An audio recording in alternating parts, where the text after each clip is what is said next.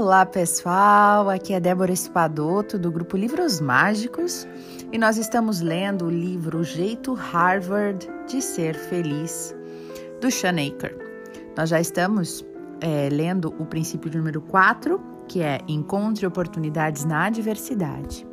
E hoje nós vamos seguir esta leitura com o, o subtítulo que tem que se chama Crescimento pós-traumático. Crescimento pós-traumático. Então vamos ver o que, que o autor nos traz de mais ensinamentos daqui para adiante. Então vamos lá. Na sociedade de hoje, é muito fácil deixar passar o terceiro caminho. Um exemplo particularmente notável disso é o fato de que, quando os soldados se dirigem ao combate, os psicólogos normalmente os advertem de que eles voltarão ou normais ou com um transtorno por estresse pós-traumático. Aqui a sigla é TEPT, transtorno de estresse pós-traumático. O que isso faz na prática é dar a estes soldados um mapa mental com apenas dois caminhos: a normalidade e o sofrimento psíquico.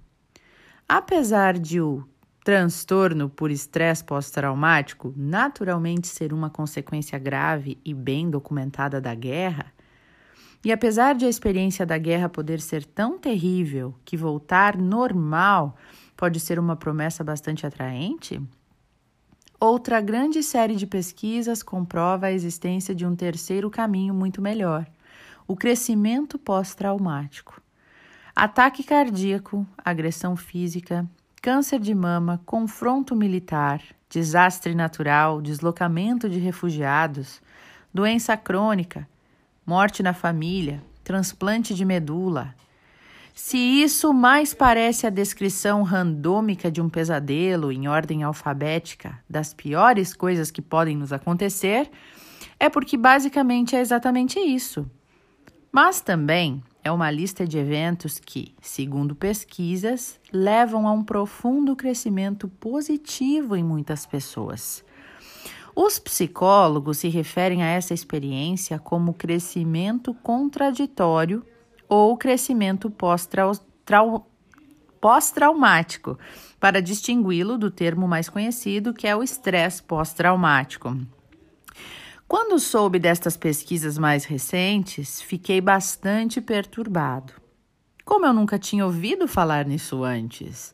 E eu senti que o mundo estava censurando as pesquisas que não apenas eram surpreendentes, como também poderiam melhorar milhares de vidas. E não estamos falando apenas de alguns estudos independentes e, e periféricos, mas de um grande volume de estudos extremamente respeitáveis. Ao longo das duas últimas décadas, o psicólogo Richard Tedeschi e seus colegas se dedicaram ao estudo empírico do crescimento pós-traumático. Apesar de Tedeschi admitir que a ideia é antiga, você com certeza já ouviu a máxima que diz: o que não nos mata só nos faz mais fortes. E ele explica que foi só mais ou menos nos últimos 25 anos que esse fenômeno, a possibilidade de algo bom surgir das dificuldades, passou a ser o foco de uma iniciativa sistemática de teorização e investigação empírica.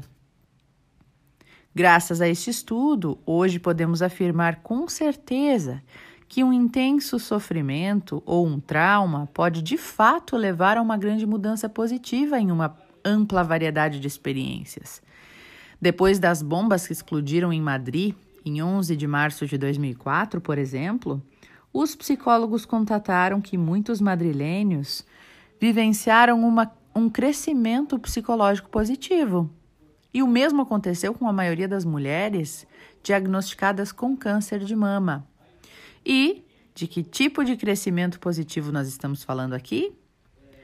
Maior espiritualidade, compaixão pelos outros, abertura e até mesmo em alguns casos mais satisfação com a vida em geral. Depois do trauma, as pessoas também relatam maior força pessoal e mais autoconfiança, bem como mais valorização e mais intimidade nos relacionamentos sociais. Isso naturalmente não se aplica a todos. Então, o que distingue as pessoas que conseguem crescer com essas experiências daquelas pessoas que não conseguem? Há inúmeros mecanismos envolvidos, mas, como era de se esperar, a atitude mental ocupa o centro do palco. A capacidade das pessoas de encontrar o caminho que as leva a enxergar oportunidades na adversidade se fundamenta em grande parte em como elas concebem a situação na qual elas estão. Portanto, as estratégias que levam com mais frequência ao crescimento contraditório incluem a reinterpretação positiva da situação ou evento, o otimismo, a aceitação e os mecanismos de enfrentamento que incluem encarar o problema de frente, em vez de tentar evitá-lo ou negá-lo. Como um grupo de pesquisadores explica, aparentemente não é o tipo de evento em si que influencia o crescimento pós-traumático, mas sim a experiência subjetiva do evento. Em outras palavras, as pessoas que conseguem se levantar da queda com mais sucesso são aquelas que se definem não pelo que aconteceu com elas, mas pelo que elas podem fazer com o que aconteceu. E são essas as pessoas que conseguem utilizar o infortúnio para encontrar o caminho que as leva a perceber oportunidades na adversidade. Elas falam não apenas de se recuperar, mas de se recuperar e seguir em frente. Olha aí, pessoal, que coisa boa, né? Ouvir esse áudio, é, ler essa parte, né, do crescimento pós-traumático. Como é evidente isso, por mais que fizeram um estudo, a gente percebe na nossa vida. Muitas vezes eu tenho essa, essa frase que quem me conhece há mais tempo sabe que eu vivo dizendo. Às vezes um grande mal pode trazer um grande bem. Né? É como se é, as dores, as dificuldades fossem despertadores, né? Olha só, despertador, desperta a dor. E a dor, ela é uma grande professora. Aí cabe a gente, enquanto alunos, querer ou não aprender o que está por trás daquela dor, né? Que a dor vem nos ensinar, se assim a gente quiser olhar para isso dessa forma, né? Ela vem toda dificuldade, toda todo trauma, tudo que é ruim vem nos ensinar alguma coisa. Mas a gente que tem que estar tá decidindo se quer ou não aprender. Às vezes é tanta dor que a gente não, não consegue, não tem nem cabeça e quer culpar o mundo, quer culpar Deus, quer culpar tudo. Mas não é assim, né, gente? A gente precisa entender que estamos aqui na escola da vida e que tudo que vem é bênção, tudo que vem até nós é bênção. Ou para nos alegrar pelo nosso merecimento, ou para nos ensinar. Que a gente não gosta muito desses ensinamentos, mas faz parte, né?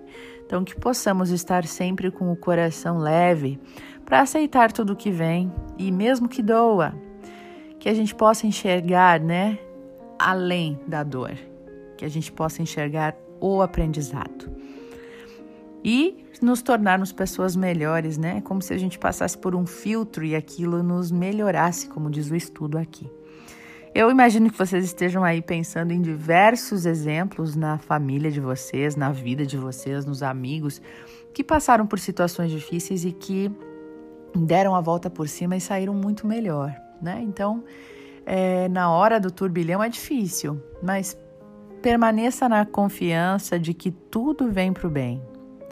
Eu deixo vocês com essa reflexão do dia de hoje e até o nosso próximo áudio.